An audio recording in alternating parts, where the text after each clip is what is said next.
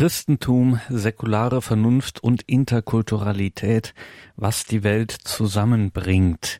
So ist unsere heutige Credo-Sendung übertitelt und dazu grüßt Sie alle herzlich Gregor Dornis.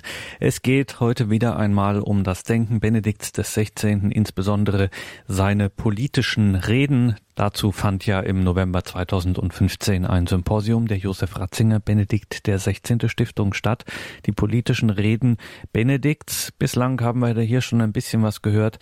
Da ging es natürlich ganz speziell und zentral um die sogenannte Berliner Rede, also die Rede vor dem Deutschen Bundestag. Heute geht es um eine andere Rede, die gleich zu Beginn des Pontifikats Benedikts des 16. für große Schlagzeilen sorgte, die Regensburger Rede. Der Paderborner Philosoph Berthold Wald, Professor für systematische Philosophie an der Theologischen Fakultät in Paderborn, wo er auch Rektor war einige Jahre. Berthold Wald sprach über die Regensburger Rede und darauf vorbereitend quasi über das legendäre Gespräch aus dem Jahre 2004 zwischen dem Philosophen Jürgen Habermas und Josef Ratzinger, dem damaligen Präfekten der Glaubenskongregation. Und auch wenn diese beiden Ereignisse also das Gespräch mit Jürgen Habermas in der Katholischen Akademie Bayern und die Regensburger Rede aus dem Jahre 2006 nun schon wieder ein Jahrzehnt her sind. Es sind, wie alle politischen Reden Benedikts des 16., brandaktuelle Reden. Berthold Wald, Christentum, säkulare Vernunft und Interkulturalität, was die Welt zusammenbringt. Eine kleine Vorbemerkung, wie ich mit dem Haupt Anlass, nämlich mit Josef Ratzinger und Papst Benedikt umgehe. Also ich werde das nicht sehr korrekt machen. Ich werde nicht immer sagen, jetzt redet Josef Ratzinger und das ist von Papst Benedikt, sondern ich nehme das so immer unter dem äh, Hinweis darauf Josef Ratzinger oder Ratzinger, so wie das eben halt üblich ist, wenn man über eine Position referiert. Nun, mir wurde vom Veranstalter des Symposions aufgetragen, den grundlegenden Zusammenhang von Religion, Kultur und Wahrheit im Rückgriff auf die Regensburger Rede zu erläutern. Wieder zusammen, wieder neu zusammenzubringen, was nicht mehr fraglos zusammenhält, das scheint mir am ehesten die Intention aller politischen Reden Ratzingers zu treffen.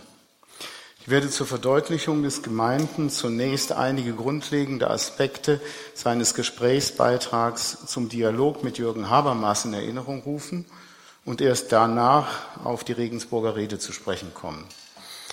Mir scheint, dass die Tragweite dieser Rede durch die publizistische und auch kirchenpolitische Kontroverse um das Verhältnis von Religion und Gewalt im Islam verkürzt worden ist.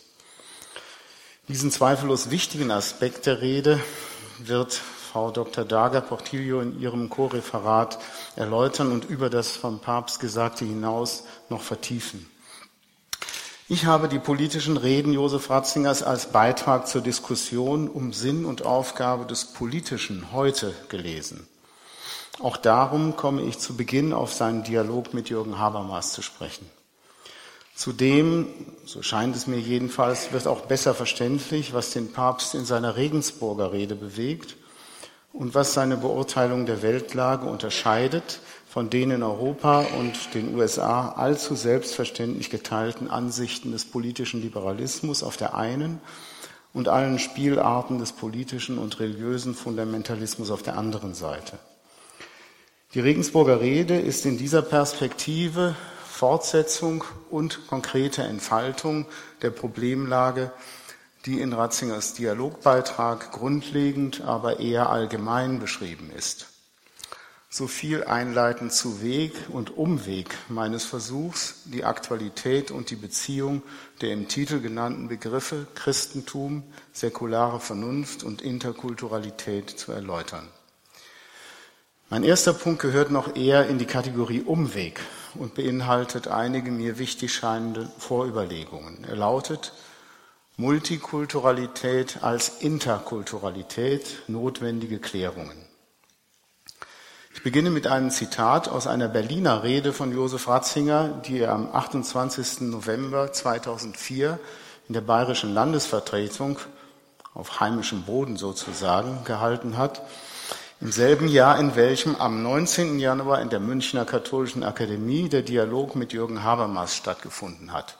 Das Zitat lautet so. Den Kulturen der Welt ist die absolute Profanität, die sich im Abendland herausgebildet hat, zutiefst fremd. Sie sind überzeugt, dass eine Welt ohne Gott keine Zukunft hat. Insofern ruft uns gerade die Multikulturalität wieder zu uns selber zurück. Zitat Ende. Mit wenigen Worten ist hier in synchroner wie diachroner Perspektive die geistige Situation des heutigen Europas skizziert. Es ist in Zwiespalt mit seiner abendländischen Herkunft und den gegenwärtigen Kulturen der Welt auf einen Sonderweg geraten, der ihm zum Verhängnis werden kann. Diese Gefährdung Europas ist allerdings nur für den sichtbar, der die Perspektiven der anderen Kulturen übernimmt oder zumindest sie eintritt. Ihr Einfluss auf Europa und ihre Präsenz inmitten von Europa nimmt kontinuierlich zu und damit auch die Entfremdung zwischen Europa und den anderen großen Kulturen der Welt. Ratzingers These ist nun, dass nicht die Verteidigung und der Export absoluter Profanität in andere Kulturen die Zukunft Europas sichern kann, sondern allein die Rückkehr auf einen gemeinsamen Weg. Die weltweite Hegemonie westlicher Rationalität beruht zwar auf der wissenschaftlichen und technologischen Überlegenheit des Westens, aber sie ist auch darauf beschränkt und wird die anderen Kulturen in ihrem Kern nicht verändern, wohl aber schwächen und möglicherweise auch zerstören. Solange diese Kulturen noch lebendig sind, kann das Faktum der Multikulturalität als Anstoß für Europa begriffen werden, das Spektrum der Vernunft und des Vernünftigen zu weiten und nicht auf den Bereich säkularer Rationalität zu verkürzen. Nun steht zu vermuten, dass die These von der Multikulturalität als Weckruf aus absoluter Profanität und Gottesferne nicht von jedermann geteilt wird, insbesondere hier nicht im politischen Berlin. Um nicht aneinander vorbeizureden, sollte aber geklärt sein, was sinnvollerweise unter Multikulturalität zu verstehen ist. Wie Josef Ratzinger den Begriff Multikulturalität versteht, zeigt sich daran, dass er anstelle von Multikulturalität ebenso gut auch von Interkulturalität sprechen kann. Denn das Multi in der Verbindung mit Kulturalität steht ja nicht einfach nur für die Vielheit der Kulturen. Es verweist mit der Vielfalt auch auf die Differenzen, die zwischen den verschiedenen Kulturen bestehen. Multikulturalität bedeutet Interkulturalität oder es bedeutet nichts. Und bezeichnet eben deshalb im eigentlichen Sinn das Verhältnis der Kulturen zueinander, den Zwischenraum zwischen den Kulturen und nur sekundär den Binnenraum einer einzelnen Kultur. Warum das so ist, kann man sich leicht klar machen. Eine Kultur kann nicht in derselben Weise aus unterschiedlichen Kulturen bestehen, wie die Gesamtheit aller Kulturen aus verschiedenen Kulturen besteht. Die Gesamtheit ist nicht selbst eine Kultur, auch wenn die wechselseitige Anerkennung verschiedener Kulturen bereits eine Kulturleistung ist. Multikulturalität setzt die Identität von Kulturen voraus, die bereit und fähig sind, andere Kulturen anzuerkennen. Dabei hat die Begegnung zwischen den Kulturen oftmals eine bestehende Kultur verändert und zur Entstehung neuer Kulturen geführt. Die europäische Kultur ist vielleicht das eindrucksvollste Beispiel dafür. Ihre Identität ist durch eine Symbiose von griechischer Philosophie, christlichem Glauben und römischem Recht geprägt. Es ist zweifellos richtig. Heute ist Europa der Lebensraum für eine Vielzahl von Menschen aus anderen Kulturen. Als bloßer Lebensraum jedoch wäre Europa nur ein geografischer Begriff für einen Siedlungsraum eben von unterschiedlichen Kulturen. Die in Brüssel, aber auch hier in Berlin des Öfteren zu hörende Rede von der Multikulturalität Europas scheint aber genau das zu meinen. Die Reduktion Europas auf seine Außengrenzen unter Verzicht auf eine substanzielle kulturelle Identität. An ihrer Stelle soll eine europäische Rechtsordnung genügen, welche den in Europa lebenden Bürgern aus unterschiedlichen Kulturen die Sicherung des inneren Friedens und die wirtschaftliche Entwicklung garantiert. Es ist diese geschichtsvergessene und allein auf Zukunft gerichtete Sicht, die weithin das Denken der politischen und wirtschaftlichen Eliten Europas bestimmt. Josef Ratzinger und Jürgen Habermas glauben nicht, dass die Zukunft Europas allein durch eine Stärkung der europäischen Institutionen zu sichern ist. Es stimmt zwar, und es ist auch gut so, dass die demokratischen Staaten Europas im Rahmen verfassungsrechtlicher Grundordnungen ihren Bürgern die Freiheit lassen, nach eigenen Vorstellungen zu leben. Kirchliche Ordnung und staatliche Gewalt sind im säkularen Staat getrennt. Der Staat verhält sich gegenüber den religiösen Überzeugungen seiner Bürger neutral, was aber nicht heißt gleichgültig. Im Gegenteil, der Staat muss ein Interesse daran haben, dass seine Bürger ungehindert nach ihren Überzeugungen leben können, solange diese nicht in Konflikt geraten mit der Grundordnung des Staates, die das friedliche Zusammenleben aller Bürger garantieren soll. Und ich sagte, dass Josef Ratzinger und Jürgen Habermas gleichermaßen skeptisch sind gegenüber einer technokratischen Sicht Europas, die uns glauben machen will, dass Freiheit, Gleichheit und Solidarität als Grundprinzipien demokratischer Gesellschaften nur eines rechtlichen Rahmens bedürfen und sich dann gewissermaßen von allein erhalten. Die Naivität und Gefährlichkeit einer solchen Auffassung wird aus unterschiedlichen Perspektiven mit guten Gründen kritisiert. Ratzingers Bedenken sind hier grundsätzlicher und in einem umfassenderen Bezugsrahmen formuliert als etwa die Kritik von Seiten des politischen Liberalismus, wie er von John Rawls vertreten worden ist. Allerdings sollte zu denken geben, dass auch ein führender Kopf des politischen Liberalismus wie John Rawls seine Version des politischen Liberalismus aus keinem anderen Grund entwickelt hat, weil er Zweifel daran hatte, ob sich die Anerkennung des gesellschaftlichen Pluralismus in den westlichen Demokratien auf Dauer ohne zusätzliche Anstrengungen bei der politischen Verständigung über ein von allen geteiltes Vernunftinteresse sichern lässt. Sein Vorschlag, aus, sein Vorschlag, die aus Gründen der Friedenssicherung notwendige Trennung von Recht und Moral und den politischen Vorrang der Idee des Rechts vor der Idee des Guten durch einen übergreifenden Konsens zu überbrücken, hat jedoch durch die Unbestimmtheit der Kriterien Vernünftigkeit und Universalität Schwierigkeiten eigener Art.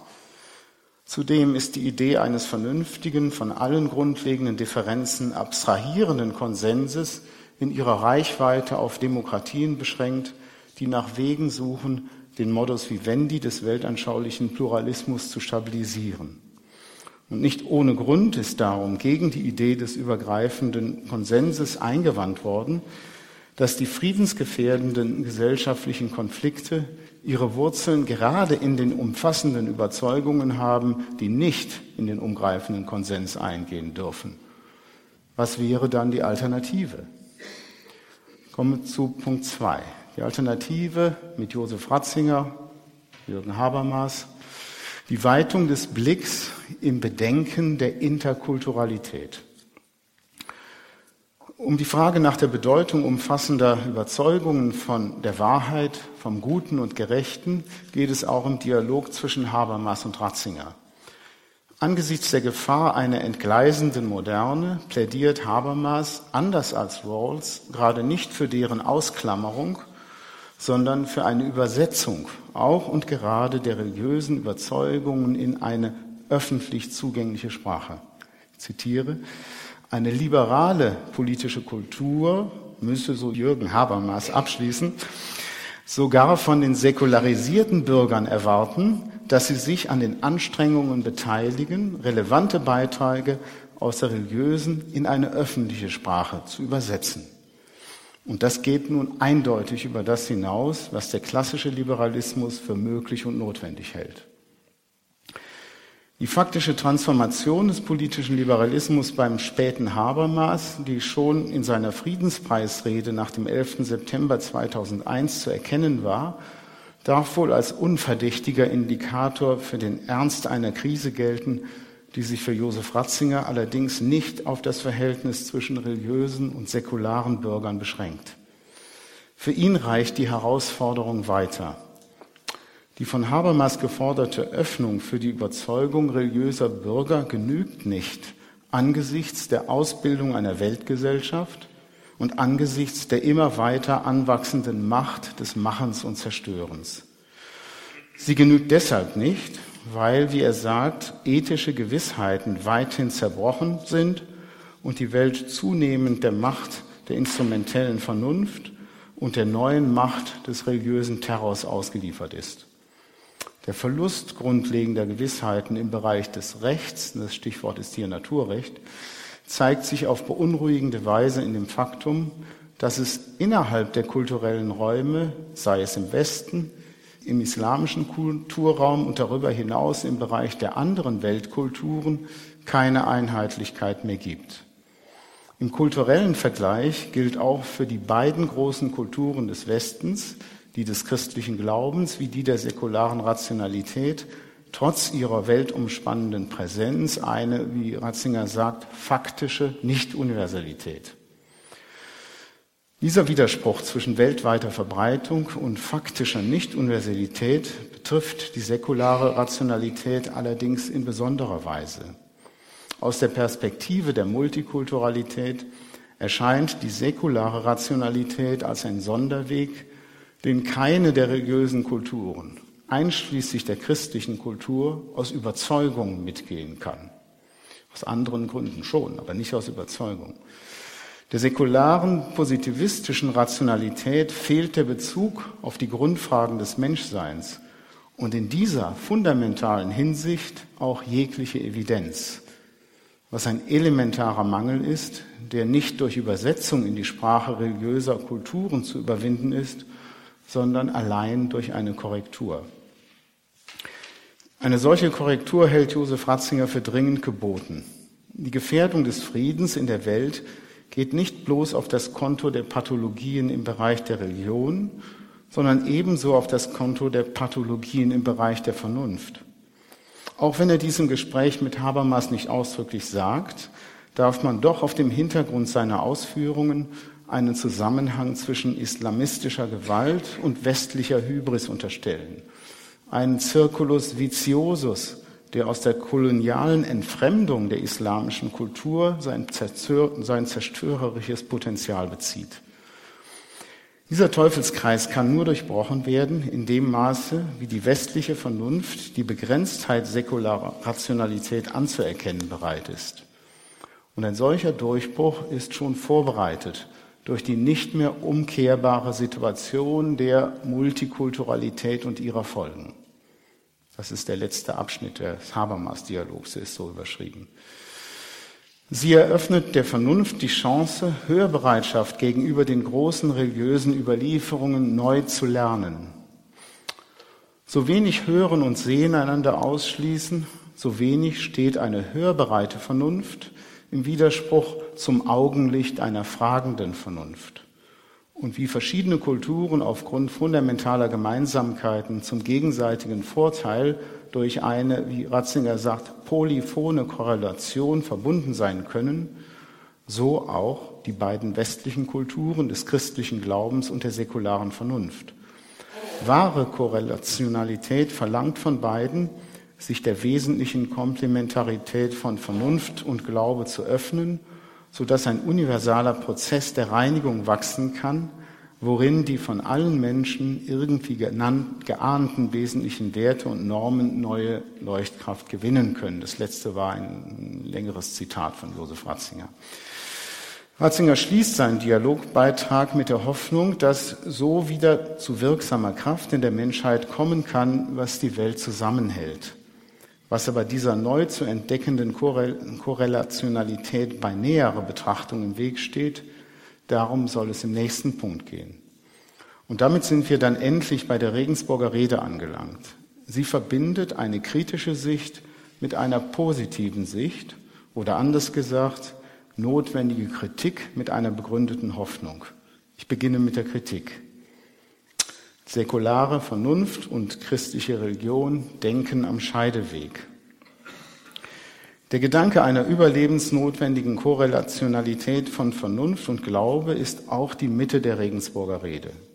Die Dringlichkeit einer lebendigen Symbiose von Glaube und Vernunft, die Ratzinger im Dialog mit Habermas in allgemeiner Weise zum Thema gemacht hat, wird in der Regensburger Rede konkretisiert. Schon der Aufbau der Rede zeigt, dass dieses Thema nach zwei Seiten hin kritisch behandelt wird. Mit Bezug auf den Islam und mit Bezug auf das Christentum. Von beiden Seiten her ist diese lebens- und überlebenswichtige Symbiose bedroht. Durch den Gottesbegriff in der islamischen Welt und durch den Vernunftbegriff in der christlichen Welt. Die unliebsamen Konsequenzen für das Zusammenleben der Kulturen zeigen sich zwar besonders deutlich am Bedrohungspotenzial einer in sich geschlossenen Religion, Insofern war die Fokussierung der öffentlichen Debatte auf die angebliche oder wirkliche Vernunftfeindlichkeit des Islam zwar verständlich, aber doch einseitig. Wer noch unbefangen zuhören und lesen kann, sollte eigentlich bemerkt haben, dass es in dieser Rede zum ganz überwiegenden Teil nicht um den Islam, sondern um die Erblast eines geschlossenen Vernunftbegriffs geht, die nicht minder gefolgenreich und gefährlich ist. Wie zentral dem Papst dieser Punkt ist, geht schon daraus hervor, dass er mitten in der historischen Darstellung von, wie er es nennt, drei Wellen des Hellenisierungsprogramms, nämlich zwischen die zweite und die dritte Welle, einen systematischen Exkurs über die neuzeitliche Selbstbeschränkung der Vernunft einfügt, worin er deren pathologische Entstellung und Gefährlichkeit mit wünschenswerter Deutlichkeit analysiert. Doch ist die Entfaltung des Bedrohungsszenariums für ihn kein Selbstzweck, sondern nur der Hintergrund für eine positive Botschaft. Er braucht gewissermaßen ein Bühnenbild, dessen Düsternis als Kontrastfolie hilfreich ist, um im Hörer und Leser die Rede, der Rede die Sehnsucht nach Helle und die Freude am Licht zu wecken. Als Theologe ist Josef Ratzinger kein Unglücksprophet. Es gibt für ihn Grund zur Hoffnung weil es in jedem Menschen die Sehnsucht nach Wahrheit gibt und es gibt Hoffnung, solange der christliche Glaube diese Sehnsucht nährt. Das zeigt schon der Hinweis zu Beginn seiner Rede auf den Sinn der Universität. Ihre eigentliche Aufgabe besteht darin, den Zusammenhang von Sehnsucht nach Wahrheit und Erkenntnis der Wahrheit zu bewahren und wo nötig zu erneuern. Die universitäre Interdisziplinarität ist so auch ein Modell von Interkulturalität. Spezialisierungen in unterschiedlichen Fächerkulturen stehen hier nicht im Gegensatz zum Ganzen der Vernunft. Jedenfalls sollte es so sein, wenn die Universität ihrer Aufgabe weiterhin gerecht werden will. Nach der Vernunft des Glaubens zu fragen, gehört, wie Ratzinger sagt, notwendig zum Ganzen der Universitas Scientarum. Um dieses Ganze der Vernunft nicht aus dem Blick zu verlieren, darf es keine Frage- und Denkverbote geben. Dies gilt für die Vernunft des Glaubens nicht weniger wie die Vernunft, für die Vernunft der säkularen Vernunft. Ist ein Gottesbegriff vernunftgemäß, der uns dazu verpflichtet, Gott jenseits der Vernunft zu denken, also Gott gerade nicht zu denken, sondern nur blind zu gehorchen? Ist ein Vernunftbegriff vernunftgemäß, der die wissenschaftliche Gewissheit naturwissenschaftlicher Erklärungen zum Maßstab des Wissens um die menschlichen Dinge macht und der zum Ausschluss der Gottesfrage führt. Aber nicht nur das. Ist die Vernunft überhaupt noch Vernunft, wenn philosophische Vernunftkritik dazu führt, dem Menschen nicht bloß das Jenseits, sondern auch das Diesseits zu entziehen? Kant habe, so Helmut Plessner, Luthers Lehre vom verborgenen Jenseits durch eine Lehre vom verborgenen Diesseits ergänzt und so endgültig alle Fenster verschlossen, die einen Blick über uns hinaus ins Freie eröffnen. Die unvermeidliche Folge solcher Verkürzung des Radius von Wissenschaft und Vernunft ist dann die Verlegung der eigentlich menschlichen Fragen nach unserem Woher und Wohin ins bloß Subjektive. Politisch gewendet bedeutet das, dass Ethos und Religion mit der Wahrheit auch ihre gemeinschaftsbildende Kraft verlieren und der Beliebigkeit verfallen.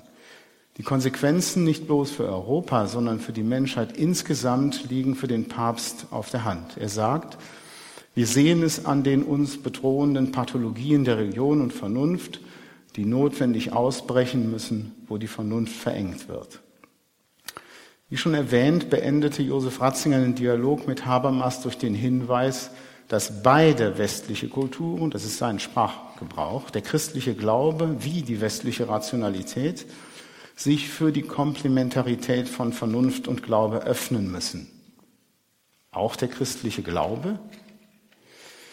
Diese sehr grundsätzliche und allerdings noch sehr unbestimmte Forderung erfährt in der Regensburger Rede die nötige Konkretisierung, und zwar im Hinblick auf die christliche Theologie. Man konnte sich schon fragen, weshalb Ratzinger am Ende des Gesprächs mit Habermas auch vom christlichen Glauben verlangt, dass er sich öffnen soll. Was für ein Glaube und wessen Glaube ist denn da gemeint? Nun, die Regensburger Rede bietet auch hier eine wichtige Verständnishilfe durch die Konkretisierung dieses grundlegenden Postulats. Nicht bloß im Islam, sondern in der christlichen Theologie des Mittelalters ist eine Spur angelegt, die das christliche Gottesverständnis aus seiner Verbindung mit der Weite der Vernunft herausführt und so der Verengung durch Aufklärung und oder Beliebigkeit im kulturellen Wandel ausgeliefert hat. Die schon genannten drei Wellen des Enthellenisierungsprogramms sind ein Beleg dafür. Gemeinsam ist allen dreien die Verwerfung der Synthese von Griechischem und Christlichem, zuerst mit dem Anliegen der Reformation des 16. Jahrhunderts verknüpft, dann weitergeführt in der liberalen Theologie des 19. und 20. Jahrhunderts und schließlich in unserer Zeit wirksam durch die Forderung, zitiere, angesichts der Begegnung mit der Vielheit der Kulturen hinter die Synthese mit dem Griechentum als erste Inkulturation des Christlichen zurückzugehen auf die einfache Botschaft des Neuen Testaments, um sie in ihren Räumen jeweils neu zu inkulturieren. Zitat Ende. Diese latente Abkehr vom Logos im Inneren der christlichen Kultur unter dem Deckmantel der Enthellenisierung ist gemeint, wenn Ratzinger von einer notwendigen Öffnung auch des christlichen Glaubens spricht. Dieser Glaube steht seit dem Mittelalter an einem Scheideweg im Verständnis Gottes, dessen volle Tragweite erst dann zutage tritt, wenn der säkularen westlichen Rationalität das Korrektiv abhanden gekommen ist. Ein solches unverzichtbares Korrektiv ist aber der christliche Gottesglaube. Seine Mitte ist der Logos als Wesen Gottes und als Urbild der Schöpfung. Und damit bin ich bei meinem letzten Punkt, dem positiven Aspekt der Regensburger Rede, bei der Frage, warum dennoch Grund zur Hoffnung besteht. Christentum, Wahrheit und Interkulturalität, was die Welt zusammenbringt. In seiner Kritik an den Versuchen der Enthellenisierung weist der Papst darauf hin, dass die theologische Rede vom Logos als dem Wesen Gottes keineswegs bloß eine nachträgliche Hellenisierung der christlichen Botschaft ist, sondern den Kern dieser Botschaft ausmacht. Es besteht, Zitat, ein tiefer Einklang zwischen biblischem Glauben und griechischem Denken. Ihre Begegnung war kein Zufall. Zitat Ende. Wer diesen Zusammenhang zerreißen will, als eine uns heute nichts mehr angehende erste Inkulturation, missversteht den inneren Antrieb der griechischen Philosophie, der gerade auf Selbstüberschreitung kultureller und religiöser Grenzen gerichtet war. Der Ausdruck Philosophia, was so viel heißt wie liebende Suche nach der Weisheit, gibt ja Zeugnis von dieser Sehnsucht nach der ganzen Wahrheit wie auch der gleichfalls philosophische Terminus Theologia, das wahre Denken über Gott von den zufälligen Bedingtheiten und Grenzen allzu menschlichen Gottdenkens befreien soll. Deshalb ist es irreführend, von erster Inkulturation des Christentums zu sprechen, an deren Stelle heute weitere Inkulturationen treten sollen.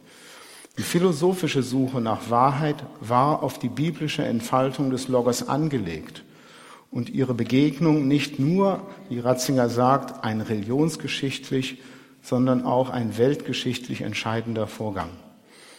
Die Weitung der Vernunft und die Freiheit von kulturelle, kultureller Enge beruht darauf und ist nicht bloß die Grundlage der europäischen Kultur, sondern eröffnet auch die Möglichkeit eines interkulturellen Dialogs. Was im Kontext der Regensburger Rede an notwendiger Begründung noch fehlt, fasse ich jetzt im Rückgriff auf andere Texte Josef Ratzingers zusammen in zwei Hauptfragepunkten. Ich versuche eine Konklusion unter dem Gesichtspunkt Hoffnung und Auftrag. Erste Hauptfrage. Was berechtigt uns zu der Hoffnung, dass solche Begegnungen der Kulturen auch weiterhin möglich sind? Jetzt folgen fünf thesenartige Zitate aus dem Werk von Ratzinger. Erstens, es gibt Grund zur Hoffnung, weil der Mensch in allen Verschiedenheiten seiner Geschichte und seiner Gemeinschaftsbildungen ein einziger ist, ein und dasselbe Wesen. Dieses eine Wesen Mensch wird aber in der Tiefe seiner Existenz von der Wahrheit selber berührt. Zweitens, die universale Tendenz großer Kulturen hat ihr Fundament in der Universalität des menschlichen Geistes, dessen Grundbedürfnisse in den verschiedenen Kulturen identisch sind. Drittens, die Gemeinsamkeiten des Christentums mit den alten Kulturen der Menschheit sind größer als die Gemeinsamkeiten mit der relativistisch-rationalistischen Welt. Viertens, der neuzeitlichen Menschheit ist eingeredet worden, dass die Moralen der Menschheit einander radikal widersprechen, wie die Religionen auch. Die Wirklichkeit ist, dass die Grundintuition über den moralischen Charakter des Seins selbst und über den notwendigen Zusammenklang des menschlichen Wesens mit der Botschaft der Natur allen großen Kulturen gemeinsam ist. Und fünftens, nicht Relativismus wird bestätigt, sondern die Einheit des Menschseins und sein gemeinsames Angerührtsein von der Wahrheit, die größer ist als wir.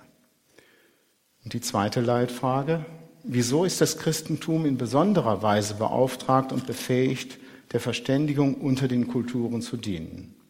Und hier sind es jetzt vier Aspekte, die sich auch anschließen an das Vorhergesagte. Erstens, im Herrschaftsbereich technologischer Rationalität verbindet allein das Christentum die Kulturen im gemeinsamen Wissen um die Verwiesenheit des Menschen auf Gott, im Wissen um Sünde, Buße und Vergebung, im Wissen um die sittlichen Grundordnungen, wie sie im Dekalog Gestalt gefunden haben. Zweitens, die erste Aufgabe heute, gerade für Christen, ist es, die schlafende Vernunft zu wecken. Die Antwort des Glaubens ist nicht ob der Schärfe der Vernunft unverständlich geworden, sondern ob ihrer Müdigkeit. Der Glaube ist ein Auftrag an die Vernunft, sie selbst zu sein. Was er ihr verbietet, ist allein die Unvernunft, die sich weigert, die Dinge so zu sehen, wie sie sind. Drittens, die gläubigen Christen sollten sich als eine schöpferische Minderheit verstehen und dazu beitragen, dass Europa das Beste seines Erbes neu gewinnt und damit der ganzen Menschheit dient. Was aber ist das Beste, welches als Erbe und Auftrag dem Christentum anvertraut ist? Viertens, in principio erat verbum. Der christliche Glaube ist heute wie damals die Option für eine Priorität der Vernunft und des Vernünftigen. Der Primat des Loggers und der Primat der Liebe bedingen sich wechselseitig, weil Liebe und Vernunft als die eigentlichen Grundpfeiler des Wirklichen in eins gehen. Ich danke Ihnen für die Aufmerksamkeit.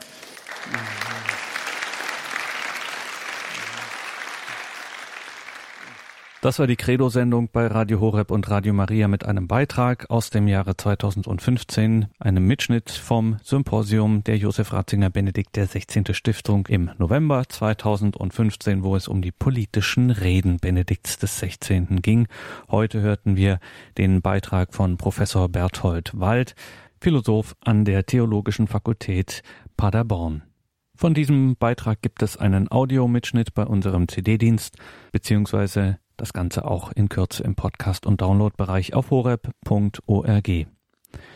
Mein Name ist Gregor Dornes. Ich danke Ihnen allen fürs Dabeisein. Einen gesegneten Abend Ihnen allen und eine behütete Nacht.